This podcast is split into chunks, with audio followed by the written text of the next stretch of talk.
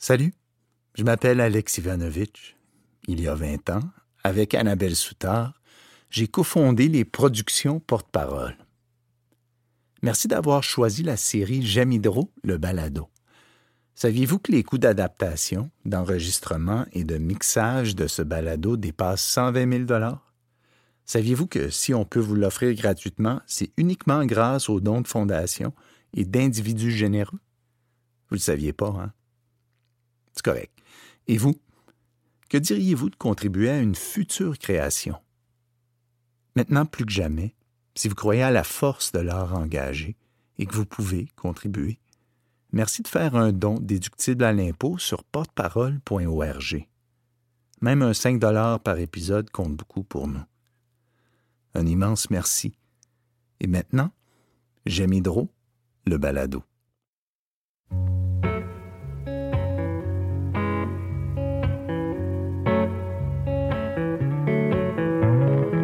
Épisode 5 Singularité.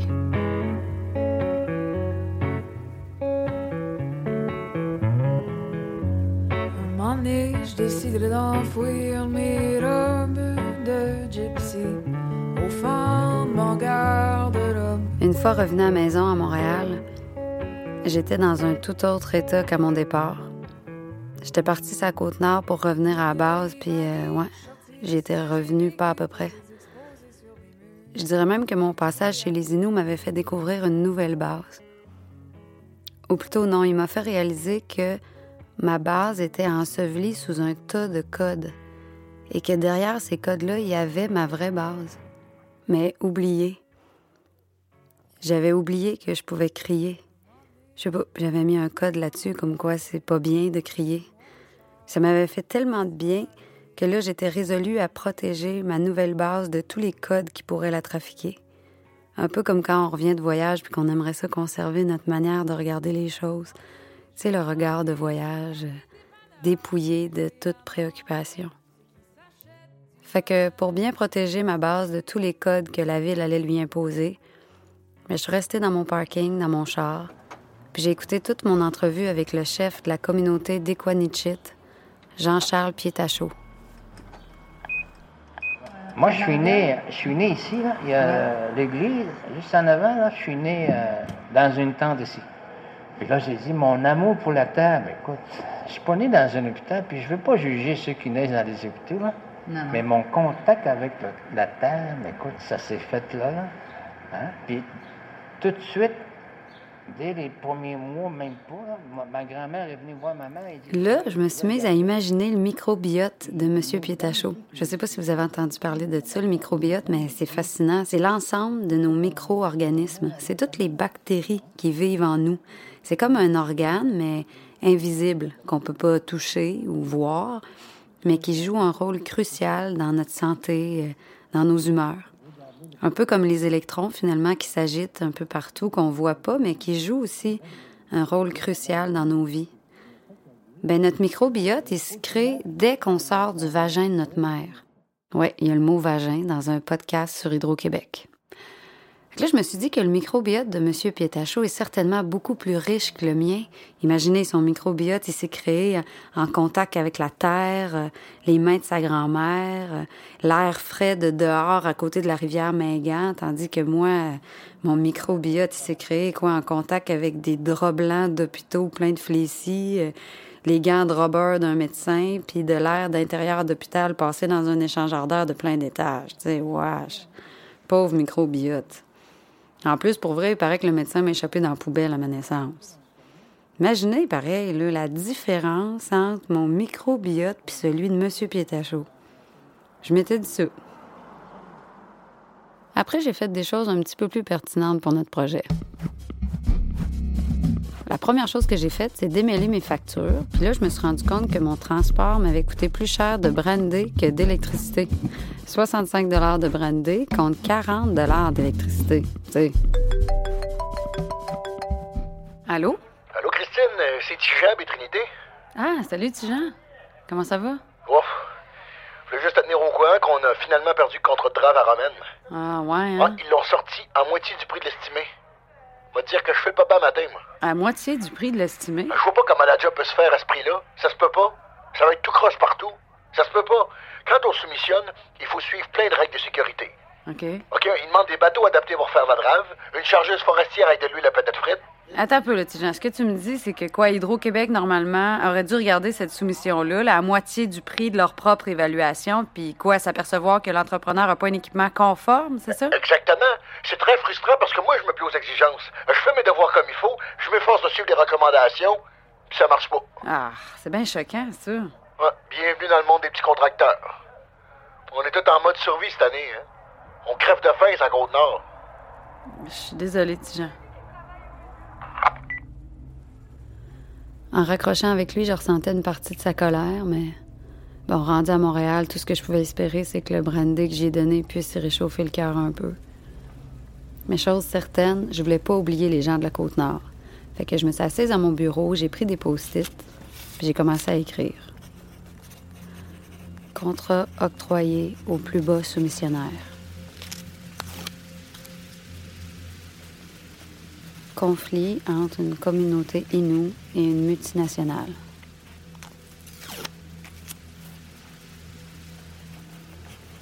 Mauvaise valorisation du bois.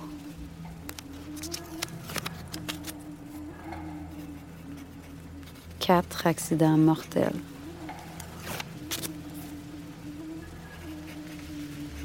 Réservoir numéro 2 mal nettoyé. À part les redevances pour les petites municipalités et la centaine d'emplois stables qui va rester dans la région après le chantier, disons que le bilan de ma visite au chantier romain n'était pas particulièrement reluisant. Je revenais à Montréal avec beaucoup de questions. Là, j'ai reçu un Google Alert pour un article du Journal de Montréal qui me dit que Hydro-Québec souhaite lancer un nouveau méga projet hydroélectrique après celui de la Romaine. Moi, j'étais toujours pas capable de justifier la romaine que déjà, on m'annonçait un autre grand chantier en 2020.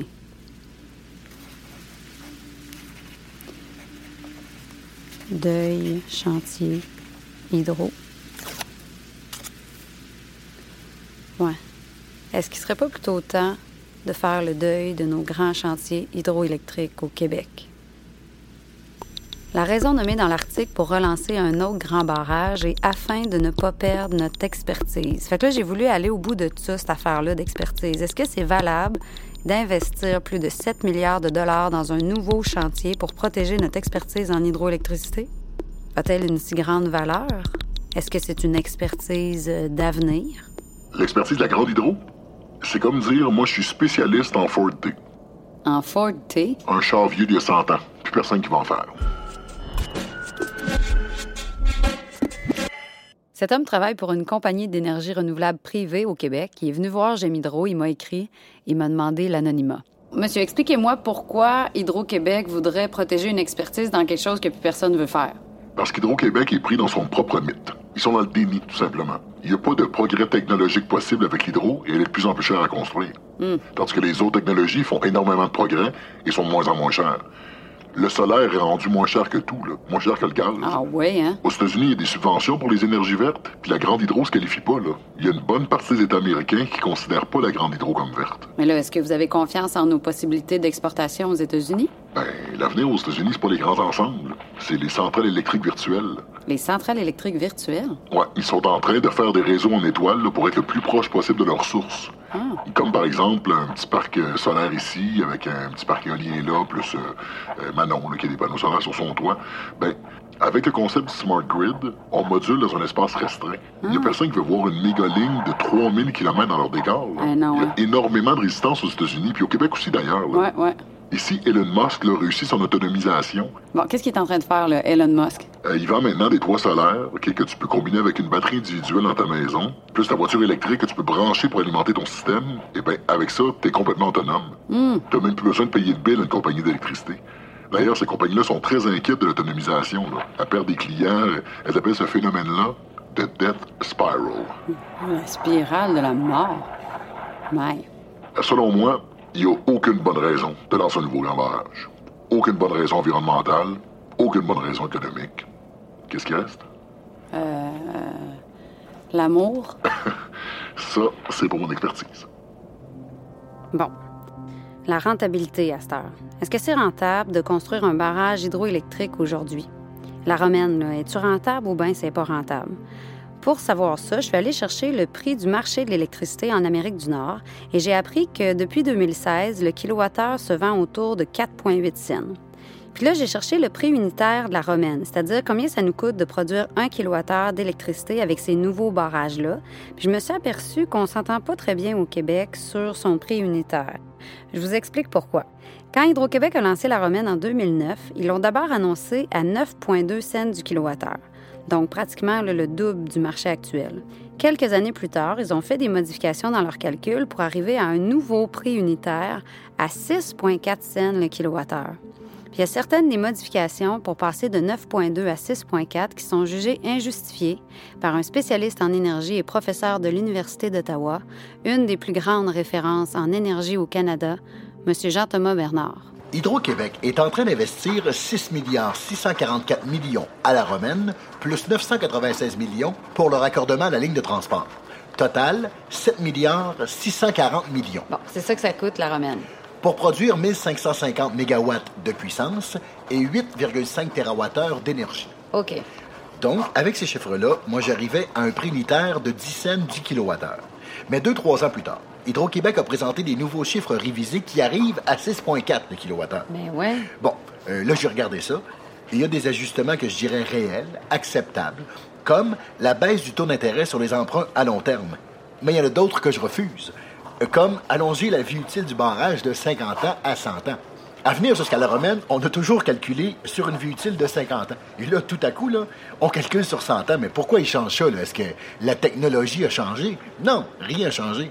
Non, mais en même temps, c'est vrai que la romaine euh, va être encore bonne dans 100 ans, non? Je pense aussi que la romaine peut encore être là dans 100 ans. Mais à ce moment-là, il faudrait ajouter ici les coûts d'entretien hein, qui seront nécessaires après 50 ans. Et ça, ça les inclut pas. Alors moi, non, je préfère rester à 50 ans. Oui, parce que c'est vrai, en ce moment, on fait des grosses réflexions sur nos vieux barrages à Baie James. Ça coûte hein, des millions de dollars. Donc, euh, ces coûts-là d'entretien à la romaine après 50 ans, ils sont pas dans leurs calculs. C'est ça? exact. Eh ben. Une autre affaire pour laquelle je ne suis pas d'accord avec eux, c'est le taux de rendement sur le capital Hydro-Québec. Maintenant, là, ils considèrent que le taux d'escompte repose uniquement sur le taux d'intérêt et ne prend plus en considération le taux de rendement exigé par le gouvernement qui est l'actionnaire. Pourquoi tout à coup on ne tiendrait plus compte du taux de rendement demandé par le gouvernement? Ça, là, c'est une différence majeure et moi, je, dis non à ça. Là. oui, c'est un peu compliqué, ça, pour moi, le taux de rendement et le taux d'escompte, mais euh, si je comprends bien ce que vous voulez dire, c'est que quoi, Hydro-Québec euh, développe la romaine sans tenir compte finalement de la rentabilité de l'investissement de son actionnaire qui est le gouvernement du Québec? En gros, là, oui. Puis quoi, c'est cette affaire-là qui fait que Hydro-Québec arrive à un prix unitaire aussi bas, là, à 6,4? Oui. Euh, en résumé, OK, il y a des points que je partage avec eux autres, d'autres que non. On est resté avec un désaccord. Ils sont à 6,4 et moi, je suis à 8,6. Oh, Pelay, ouais, c'est pas pareil, hein? Euh, non, et ça m'avait valu un téléphone à l'époque de M. Vandal. Depuis sa construction, on peut dire que la romaine n'a pas été rentable. Elle le sera le jour où le marché de l'électricité sera au-dessus de 6,4 cents, selon le prix unitaire d'Hydro-Québec, ou au-dessus de 8,6 cents, selon Jean-Thomas Bernard. Bon, j'ai trouvé ça un peu fatigant d'avoir deux prix unitaires, fait que j'ai voulu faire un calcul plus simple. J'ai pris le coût total de la romaine, 7,6 milliards, puis je l'ai divisé par le nombre de mégawatts qu'a produit, 1550 mégawatts et ça m'a donné 4,9 millions du mégawatt. Et là, dans mes recherches, j'ai appris qu'on développe aujourd'hui du solaire autour de 2 millions du mégawatt. C'est pas tout à fait la même qualité d'énergie, mais quand même, la différence est tellement grande entre 4,9 millions puis 2 millions que ça m'a fait me demander euh, si Hydro-Québec n'était pas une société d'État, si c'était une compagnie privée. Est-ce qu'elle irait développer des mégawatts d'hydroélectricité à 4,9 millions du mégawatt? Je sais pas. Moi, je privatiserais une partie. Comme ça, le gouvernement ne pourrait plus se mettre les deux mains là-dedans. Yuri Chassin est économiste à l'Institut économique de Montréal et depuis devenu député caquiste à Saint-Jérôme. Je sais comme économiste que les politiciens, les fonctionnaires ont leurs intérêts à cœur. C'est normal. Mais donc, le jour où ils sont appelés à gérer un monopole comme Hydro-Québec, bien évidemment, ils vont utiliser ce moyen-là pour servir leurs intérêts. L'énergie d'avenir, pour moi, c'est la créativité humaine. Mais avec un monopole comme Hydro-Québec, on n'évolue pas. Donc, selon toi, la créativité humaine passe nécessairement par le privé? Ah, pas juste pour moi, hein. Un monopole, c'est pas une bonne organisation d'un marché. Jamais. Ça bloque le dynamisme. Oui, mais en même temps, là, le libre marché, ça crée des méga entreprises qui mangent les plus petites. Est-ce que c'est vraiment plus dynamique? Walmart, ça a mangé plein de petits entrepreneurs québécois.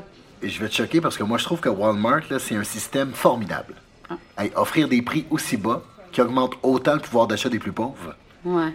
Moi, je suis ébahi par la puissance du prix. hein. Au Dollarama, il y a des chaises à 1 Le génie humain est infini. Ouais, moi, je me dis plutôt qu'il a dû se passer quelque chose de pas correct quelque part pour arriver à une chaise à une pièce, tu sais. Je vois, je sais pas, moi, du plastique pour rien, non? De la surconsommation, euh, du gaspillage. En même temps, tu vas me dire, on gaspille aussi avec notre monopole. On gaspille nos kilowattheures, nous autres, les Québécois. C'est épouvantable. Fait que, dans le fond, là, que ce soit privé ou public, là, tout dépend de la bonne foi des gens en position de pouvoir, non? Mais est-ce que tu as un sentiment de pouvoir, toi, sur Hydro-Québec? Euh, Non. Si t'es pas d'accord avec leur éthique, t'as même pas le choix d'aller ailleurs. T'es prisonnière. T'es obligé d'aimer Hydro-Québec. 13 novembre 2016. Un gouvernement de la CAQ va donc lancer un grand chantier, va créer des milliers d'emplois payants. Je parle de lancer une Bay James du 21e siècle. Là, je vous avoue que je me suis dit, ben voyons, lui, il fait donc ben pas les mêmes recherches que moi. Puis surtout, c'est quoi là, ce besoin-là de revenir en arrière de même? Personnellement, j'ai toujours été convaincu que l'énergie la plus payante, c'est celle qu'on économisait. Régent Porlier est maire de cette île. Il a travaillé 30 ans au syndicat des technologues chez Hydro-Québec et il a écrit un livre, Pilleur d'héritage. S'il avait dit, on met une priorité sur l'économie d'énergie et on va en développer une économie de ça, ben, on aurait été les leaders euh, à bien des égards. Mais ce qu'on n'a pas pris comme terrain, d'autres le prennent. Donc, selon vous, on a manqué euh, plusieurs opportunités. À tous les niveaux, là. Au niveau de l'éolien, la première éolienne, euh, à Capcha ici qu'on avait, là, on aurait pu développer l'expertise. Donc, on aurait pu avoir des turbiniers ici au Québec, puis développer l'éolien à hauteur de, notre- de nos capacités, puis on les avait, ces capacités-là. Mais on ne l'a pas fait. Donc, l'économie d'énergie, euh, l'éolien. Euh, Diriez-vous que la voiture électrique aussi, c'est un rendez-vous manqué? C'est une série de rendez-vous manqués. Parce que c'est clair, là, quand on a monté l'é- l'éolienne à Capcha, oui, il fallait investir puis mettre de l'argent dans le développement, mais il y en a d'autres qui l'ont fait. Alors que nous, on était bien partis, mais on a, mais on a lâché le morceau. Pourquoi Hydro-Québec n'a pas investi pour développer des nouvelles technologies quand c'était le temps de prendre le risque? Puis aujourd'hui, c'est quoi les risques qu'on prend chez Hydro-Québec pour l'avenir?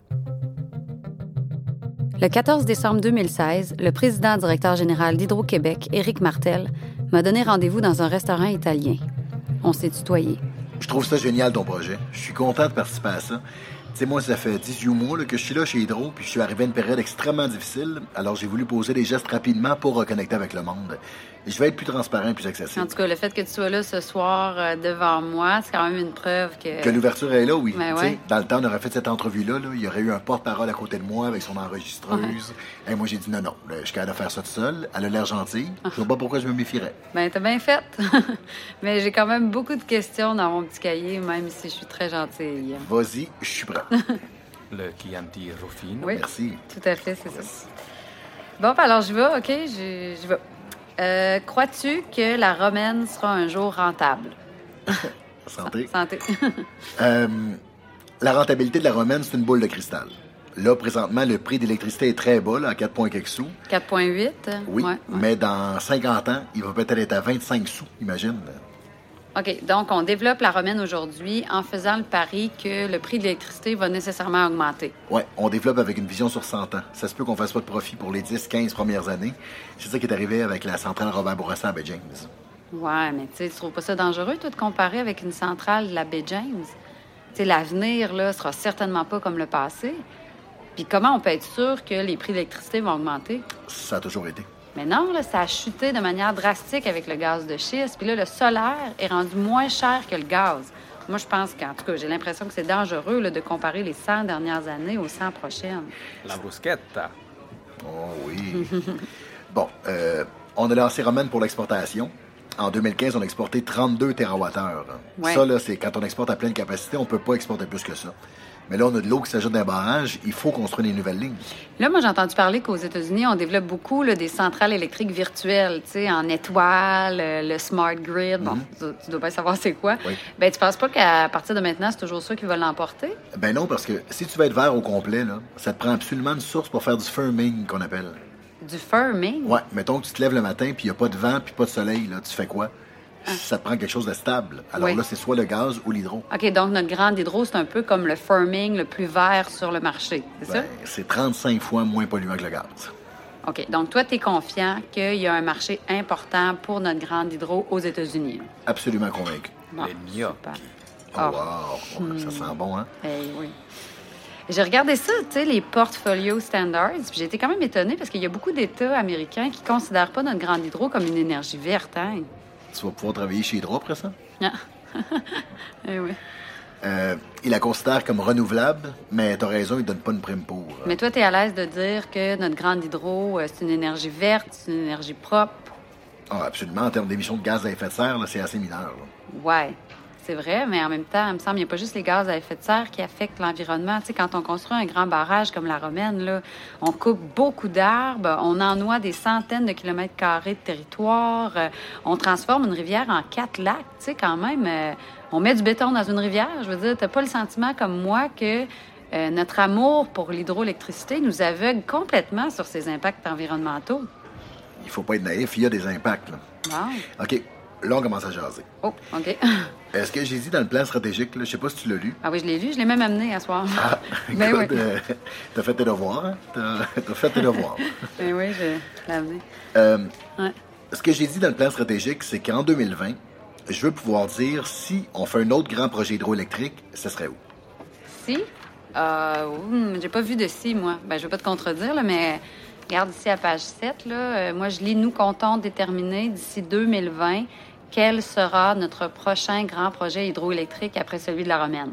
En 2020, je veux savoir quel projet on ferait si jamais on en fait un. Ouais, je t'entends, là, le si, mais dans le plan, c'est pas au conditionnel, c'est au futur. Fait que, tu sais, moi, si j'étais un constructeur de barrage, là, me semble que je prends ça comme une promesse, non? Je vais te dire, le jour où je vais prendre la décision en 2020, là, je vais prendre la meilleure décision pour les Québécois. Si c'est un barrage, c'est un barrage. Si c'est de l'éolien ou du solaire, ce sera ça. Ah, oui, hein? Eh non, mais à un moment donné, là, faut avoir des principes, faut que tu tiennes debout devant la pression. Là. Ouais. Il faut pas qu'on tombe en amour avec nos affaires. Là. Si on construit et qu'on n'en a pas besoin, ça serait une catastrophe. Mais la romaine, tu sais, c'est pas déjà ça? La romaine, on l'a lancée pour l'exportation et pour sa puissance. Mais c'est vrai qu'il y aurait eu d'autres options. Là. Bon. La vraie préoccupation que j'ai, c'est de perdre la connaissance de faire de l'hydro. Ouais, OK, bon. L'expertise, là. euh, bon, explique-moi pourquoi tu veux tant que ça protéger cette expertise-là. Ben, si jamais en 2040, il faut faire un barrage, il faudrait pas qu'on ait perdu l'expertise. 2040? Ouais, t'as pas le sentiment comme moi que rendu là, euh, notre, euh, notre hydro va être complètement dépassé par une nouvelle technologie, non? Puis la technologie de la turbine, tu sais, c'est même pas nous qui la détenons, hein? Non, nous, on fait du génie civil. là. Creuser un tunnel d'amener, faire l'excavation. Du génie civil de haut niveau. Ah hein. non, vraiment, j'ai été super impressionnée quand je suis allée sur le chantier de la Romaine, mais ces, ces ingénieurs civils-là, là, ils peuvent-tu faire autre chose que des barrages? Je sais pas, moi, des routes, des ponts, euh, les changeurs turcos, mettons? En grande partie, oui. Bon, Et tiramisu. hey, ça, hein. Bon, bon, OK. Je suis allée sur le chantier de la Romaine, là, puis là, euh, je vais te le dire franchement, là, euh, la gestion du bois euh, sur le chantier est désastreuse. Il y a des gigatonnes de bois qui ont perdu beaucoup de valeur sur le bord de la route de la Romaine. Euh, Il y a eu un litige, ça a duré un certain temps, mais on l'a réglé. Là. Puis il paraît que le, le réservoir numéro 2 aurait été rempli d'eau avant que le travail de déboisement soit terminé. Ma question, en fait, là, il n'y a pas un réel danger, entre autres avec l'appât du boni des chefs de chantier, qu'on néglige des étapes importantes sur le chantier pour être bien sûr là, de ne pas dépasser l'échéancier puis le budget. C'est une bonne question. Euh, théoriquement, oui, ça pourrait arriver, mais on va donner le boni que ce travail a été exécuté comme il faut. Là. Il n'y aurait pas un lien euh, très malheureux à faire entre ça puis les quatre personnes qui sont décédées? Là, il faut faire attention. là. Malheureusement, on a eu un accident là, dernièrement, là, un effondrement, une histoire horrible. hein. Ouais. Mais jusqu'à date, il n'y a rien qui dit que c'est quelque chose qu'on essayait de rocher. Non? Hey, même les géologues comprennent pas cet effondrement-là. là. La santé sécurité, c'est une priorité pour nous. Je le dis à mon monde à toutes les semaines. Mais moi, il faut que je te dise qu'à la romaine, on m'a dit des choses, puis j'ai vu des choses beaucoup plus préoccupantes que je pensais, là, qui font que je me pose des questions sérieuses à savoir si le souci de l'environnement est important sur le chantier, qui sèment des doutes sérieux à savoir si l'octroi des contrats est bien fait et non pas toujours au plus bas soumissionnaire, qui font que je me pose des questions sérieuses à savoir si la sécurité des travailleurs est pas parfois compromise au profit de l'échéancier puis du budget. J'entends. Bon, Mais, sais, Hydro-Québec, ça se verra pas sur un dizaine, hein? non, Mais je pense qu'on est capable d'avoir beaucoup plus d'envergure que ça. tellement, là. Tu sais, imaginons que les 5 millions de véhicules au Québec soient électriques. Hey, tu sais, Ça serait formidable. ça serait formidable. On a l'énergie nécessaire. On a tout ce qu'il faut pour que tous les véhicules du Québec soient électriques. Hey, tu sais, je savais pas. Imagine, là, toutes les nouvelles affaires qu'on pourrait faire. On a un potentiel énorme. Énorme. Ouais, ouais. Hey, c'est vraiment intéressant comme discussion. Ouais. hein. C'est un sujet je- complexe. euh, Ouais, J'avoue que c'est c'est vrai que c'est assez complexe, hein, ouais. Mais, euh, c'est quoi la suite pour toi? La suite. euh, Ouais. La suite de quoi, qu'est-ce que tu veux dire? T'as étudié en quoi? Ben là, j'ai étudié en théâtre. Ah oui. Ben ouais. Puis, t'aimes toujours ça?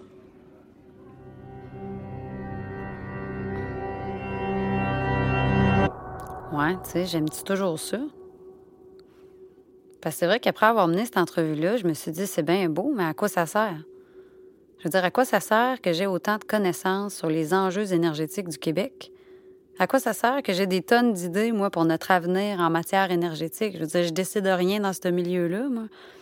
Une comédienne, tu sais, ça décide pas grand-chose. Ça joue. Éric Martel, lui, peut décider. Il m'a pas semblé pris dans le mythe ou dans le déni mais sa manière de regarder l'avenir en fonction du passé m'apparaît dangereuse. Puis justifier la romaine par la croyance que les prix de l'électricité vont nécessairement augmenter, je veux bien, mais est-ce qu'on peut se fier sur cette croyance-là?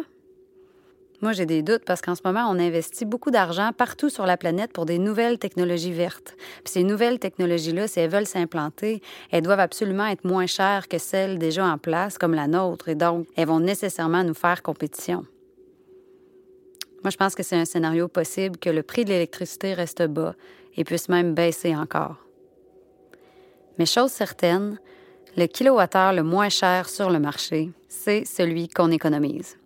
Et là, je suis allée rencontrer un conseiller en efficacité énergétique, Philippe Donsky, puis j'ai demandé combien de térawattheures on pourrait aller chercher en économie d'énergie au Québec. Puis il m'a dit quelque part entre 20 et 40 térawattheures qu'on pourrait économiser. Imaginez, c'est quasiment cinq fois la romaine disponible en économie. Puis l'efficacité énergétique coûte en moyenne entre 3 et 4 cents du kilowattheure. Donc ici, on répond à la question de Jacques Parizeau. Ça coûte aujourd'hui moitié moins cher d'économiser des kilowattheures plutôt que de produire des nouveaux kilowattheures hydroélectriques. Le 6 février 2017, j'ai rencontré Pierre Arcan, qui était alors le ministre de l'Énergie et des Ressources naturelles, ministre responsable du Plan Nord et ministre responsable de la région de la Côte-Nord sous le gouvernement libéral de Philippe Couillard. Pour la première fois de l'histoire, la politique énergétique n'impliquait pas de nouveaux barrages Exactement. pour les 15 prochaines années. Oui. C'est pour ça qu'actuellement, la mission d'Hydro-Québec que nous avons de plus en plus est une mission qui va être appelée à évoluer. Est-ce qu'on pourrait imaginer Hydro-Québec qui fait autre chose que de l'hydro? C'est à eux de nous le dire. Le, le gouvernement est là pour euh, les, euh, je dirais, guider, euh, mais on ne fait pas la micro-gestion, si on veut, d'Hydro-Québec. La politique énergétique, Ouais. c'est quand même une révolution dans la mesure où il n'y a pas d'annonce de projet. Il y a une vision, il y a une direction, il y a des orientations qui sont données. Pour moi, là, c'est une des pièces maîtresses qu'on a faites depuis fort longtemps. Passer de l'idée à l'action en politique semble assez euh, lourd et compliqué. Depuis Gemidro, on m'a proposé des entrées en politique, mais je doute que j'aurai la patience et le courage. M'imaginer politicienne me fait terriblement peur. On dirait un terrain glissant vers un tas de codes, codes qui viendraient certainement embrouiller ma base. J'aurais peur de me résigner, de me perdre dans la paperasse et dans les discours. Dans mon métier, j'arrive un petit peu plus vite à passer de l'idée à l'action, comme par exemple le 1er octobre 2018, un gouvernement de la CAQ dirigé par François Legault a été élu majoritaire au Québec, entre autres en faisant des promesses de relancer les grands barrages. Et quatre mois plus tard, le 4 février 2019, je me suis rendue au cabinet du nouveau premier ministre du Québec. Pourquoi croyez-vous qu'il ne soit pas encore le temps de faire le deuil de nos grands chantiers hydroélectriques? Pour moi, il n'est pas question que ce soit des barrages, que ce soit de l'éolien, de construire quoi que ce soit tant qu'on a des surplus. Par contre, si, et puis je suis optimiste, puis je vais travailler fort, Ouais. si on arrive à convaincre l'Ontario, à convaincre le Massachusetts, si on arrive à aider nos voisins à remplacer mais, de l'énergie moins propre par de l'énergie propre, On ben, on va être gagnant, Oui. tout le monde de la planète. Et puis, moi, mon souhait, c'est que le Québec devienne un peu la batterie énergétique du nord-est De l'Amérique. du Nord. Ouais. Moi, je me dis, bon, le jour où on a épuisé nos surplus, moi, j'ai un spécialiste en efficacité énergétique. Il me dit qu'on avait la possibilité d'économiser au Québec entre 20 et 40 TWh. C'est ce qui coûte le moins cher. Selon tous les experts, l'efficacité énergétique, c'est numéro un. Donc, pour vous, la priorité, une fois C'est le- l'efficacité énergétique. Donc, une fois que le surplus est écoulé, on fait L'efficacité, absolument. Moi, je pense qu'il faut prioriser l'économie d'énergie comme, comme dites. on est d'accord. Là où j'ai une crainte, c'est est-ce que on va vraiment faire un, un vrai chantier d'efficacité éner- énergétique Ouais. au Québec? Il va falloir mettre des incitatifs euh, financiers, de dire si tu changes tes fenêtres, on te donne tant d'argent, parce que ça va nous coûter moins cher que de construire un barrage de plus. Ouais, ouais. Tu sais, au lieu d'en bâtir trois, on va en bâtir deux. Ouais. Par contre, je vais être très clair, il n'y aura pas de nouvelle production dans quelque domaine que ce soit si on ne signe pas d'entente. Mais moi, je suis optimiste qu'on va réussir à signer les contrats avec nos voisins. Donc là, vous avez rencontré le M. Ford en Ontario pour Oui. discuter de ça. Euh, Sentiez-vous... Ben, euh, pour l'instant, à cause des retombées économiques, ils veulent continuer à mettre le 20 milliards dans la rénovation des centrales Rénovation. nucléaires. Mais tu sais, eux autres, ils vont vouloir protéger leur expertise comme nous, on protège Ben, notre c'est expertise. dangereux. Euh, ouais, ouais, Ouais. c'est Ça, ça finit. Ouais. Bon, Merci beaucoup. Ben oui, c'était très agréable. Merci, Ben oui. agréable, Puis vraiment. bonne chance. Puis, euh, ben comme je vous disais, bravo d'avoir fait ça. Ben, parce que écoutez. c'est une citoyenne engagée, là. Je suis maintenant assez convaincue que le passé n'est pas garant de l'avenir en énergie. L'année dernière, en 2018, on a déversé 10 TWh d'eau de nos réservoirs. De l'eau pas turbinée, de l'eau en trop dans nos réservoirs. Hydro-Québec a aussi signé un contrat d'exportation avec le Massachusetts pour 9,4 TWh, mais le projet de ligne de transport a été rejeté par le New Hampshire. Hydro-Québec travaille à construire une autre ligne. Les décisions en matière énergétique se prennent sur des visions d'avenir, sur de la prospective. Alors, je crois aussi, comme notre premier ministre, que notre grande hydro a un bel avenir chez nos voisins.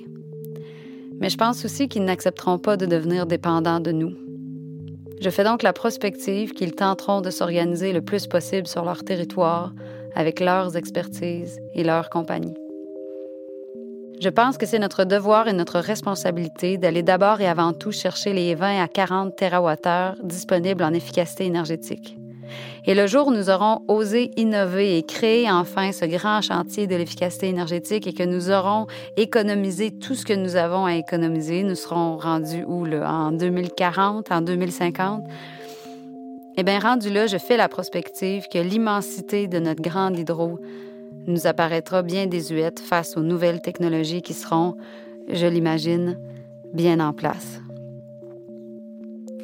Et donc, je pense qu'il est grand temps de faire le deuil de nos chantiers hydroélectriques au Québec.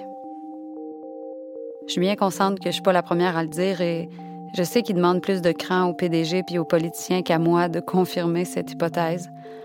Moi, je suis pas à la tête des grandes décisions en matière énergétique. Je suis une comédienne, une créatrice qui sait pas la trace que laissera son projet, qui sait pas non plus où cette soudaine spécialisation en énergie l'amènera. Le désir d'Annabelle au départ était de créer un dialogue entre les opposants. Elle a réussi en 2014 à me sensibiliser au danger de la polarisation dans le discours public. Et le fait que notre quête nous ait menés jusqu'à une rencontre avec le premier ministre malgré nos désaccords, ben je trouve ça beau. Parce que la démocratie, c'est fragile. Dans toute société, le changement, c'est difficile. Mais visiblement, c'est possible. La CAQ se disait justement l'équipe du changement. Alors j'ai envie de lui dire que faire des barrages, ben, il me semble c'est pas bien ben du changement. Il s'en fait au Québec depuis 1885. Le vrai changement en énergie, c'est permettre à des mesures d'efficacité énergétique de répondre aux appels d'offres en énergie d'Hydro-Québec Distribution. C'est passer des lois plus strictes dans le code du bâtiment pour que toutes les nouvelles constructions soient plus éco-énergétiques. C'est rénover nos vieilles bâtisses énergivores c'est trouver le moyen d'intégrer à notre réseau toute l'énergie disponible dans les batteries des voitures électriques qui s'ajoutent chaque année sur notre territoire. C'est faire en sorte que nos compteurs intelligents nous indiquent la période de pointe, puisque c'est nous tous ensemble qui créons la pointe. On pourrait donc tous être impliqués dans la bonne gestion de notre plus grande richesse. Il faut commencer maintenant à innover pour économiser, pas attendre d'éliminer le surplus parce que sinon j'ai peur. J'ai peur, malgré votre discours convaincant, Monsieur le Premier ministre, qu'une fois venue la fin des surplus, vous soyez tenté de construire encore au lieu d'économiser. Puis malgré tout ce que j'ai appris, ben, j'ai encore envie d'aimer. Mais bon, je suis allée chez la psy, puis euh, je sais depuis que le pire ennemi de l'amour, c'est de se prendre pour acquis. Et je pense que c'est là le plus grand problème dans notre relation entre Québécois et Hydro-Québec. On se prend pour acquis.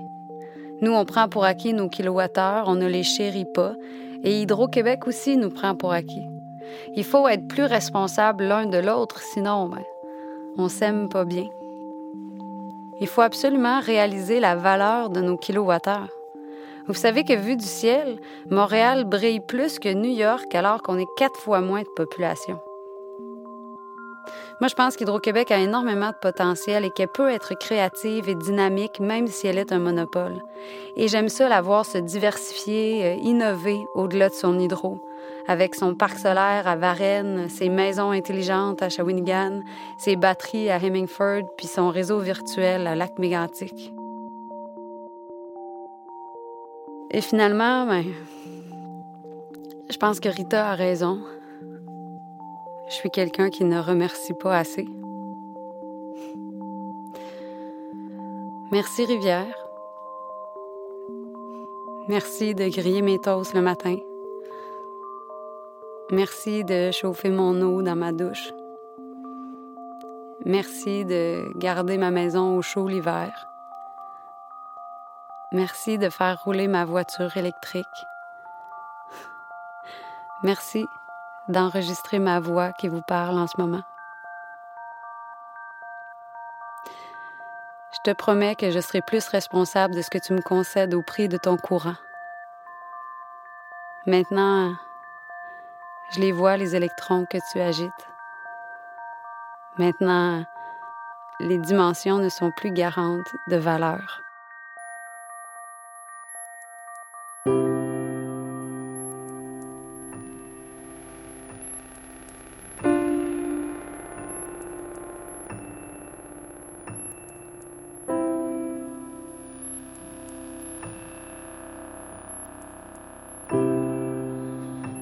Que je suis québécoise.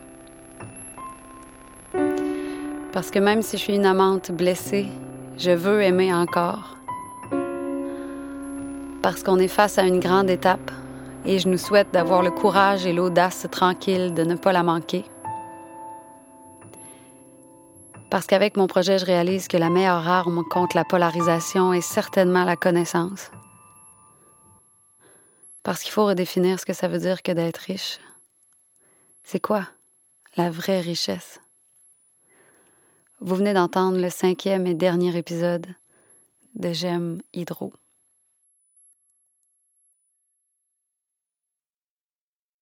Eh oui, c'est encore moi, Alex Ivanovitch, cofondateur des productions Porte-Parole. Écoutez, si vous avez apprécié ce contenu et que vous voulez d'autres bons contenus Porte-Parole, faites un don chez porteparole.org. Merci et à la prochaine. Ce balado a été réalisé par Nadine Gomez et Alexandre Lampron, adapté de la pièce de théâtre Hydro, écrite par Christine Beaulieu. La conception sonore et le montage sont de Frédéric Auger et la conception musicale de Mathieu Doyon. Cet épisode a été enregistré au studio Le Hublot avec les voix de Mathieu Gosselin, Annabelle Soutard, Régent Porlier, Pierre Arcan, François Legault, Jean-Charles Pietachot et Mathieu Doyon. Le balado de Jamidro est une présentation des productions Porte-Parole, produit par Annabelle Soutard et rendu possible grâce au soutien de la Fondation de la famille Burks, Ocean Path, le Conseil des arts de Montréal, le Conseil des arts et des lettres du Québec, ainsi que le Conseil des arts du Canada.